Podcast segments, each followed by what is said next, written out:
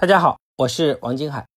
今天给各位讲这个话题呢，叫如何让孩子在学习中找到掌控感。首先，我们来反思一下，为什么人需要掌控感？啊，各位，你坐车晕车吗？但是你发现开车的人不晕车，即使他自己坐车很晕，等他开车的时候，他也不会晕。其实为什么是这样？从心理学角度讲，主要在于有很强的控制感。坐车的人呢，因为他一定程度上是失去了控制感，他也不知道司机什么时候会加速、刹车、拐弯，所以他总是唤起他潜在的这种焦虑和无助，然后让人产生了这种晕车反应。而开车的人呢，就有一种主动和掌控的感觉，这种掌控感可能让人能够提前预见到哪些不舒服，所以而带来开车的这种愉悦。同样，我们感受一下，就是我们比如说。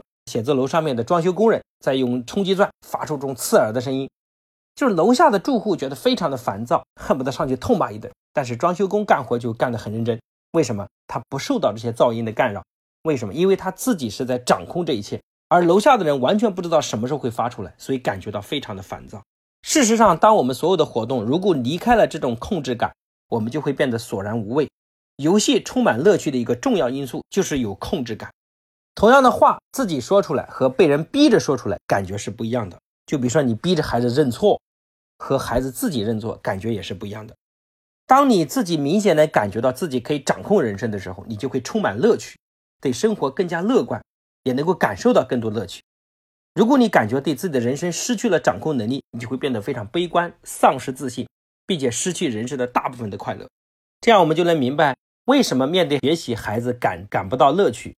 因为他在学习中，这就分两类的孩子，有一类呢，他们很少有机会左右一切，他们无法选择听课的时间和内容，也无法选择老师，无法控制作业的内容和数量，无法选择考试与休息的时间。所以，当学校停电而无法上课，或者是天下雪路途不能上课的时候，学生们会无比的兴奋，因为他们内心是不喜欢被别人掌控的。那有一类成绩非常好的学霸呢，他就非常有乐趣，为什么？因为他自己在一切都在他掌控之中，所以这些学霸都有个共同的特点，就是他们有强烈的控制感。所以各位，如果想让你的孩子从普通的学生变成学霸，就得让他们从被动的学习变成主动学习，有强烈的掌控感。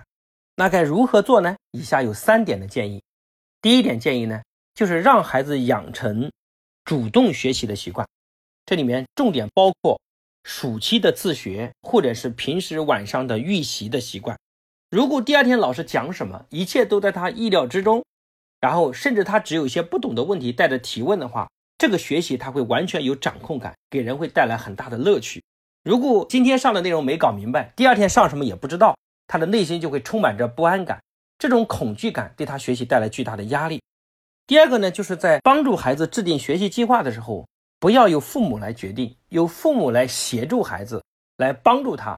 让孩子自己来安排制定学习计划和他的休息时间，让孩子对自己有一定的掌控感，感觉也非常好。甚至包括你们家，比如说出去旅游的时候，在开家庭会议的时候，一家人准备出去做个旅游计划，一起商讨。商讨完之后，把这场旅游的总负责交给孩子，然后给他一千块钱，让他自己来掌控怎么花。孩子，你发现积极性和责任心完全不一样，因为他有掌控感。那么第三点呢，对各位父母的建议，就是在你跟孩子沟通的时候啊。想办法，本来是由你说了算的事情，让孩子说了算。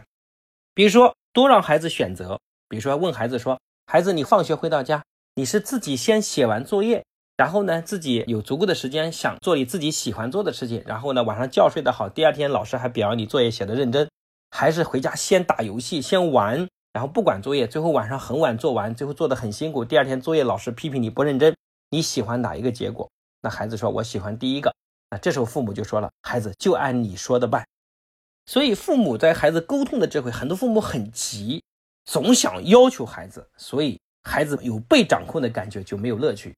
所以你要想办法从以前强的形象变成示弱的形象，让孩子说出来。最后呢，要把成就给到孩子，说就按你说的办。这是个非常大的沟通智慧，让你的孩子来享受到自己掌控一切的乐趣。那今天给各位布置的作业呢？就是引导你的孩子养成这些好的习惯，同时也要求自己从以前你说了算变成让孩子说了算。那，今天这节课就讲到这边，谢谢大家的聆听。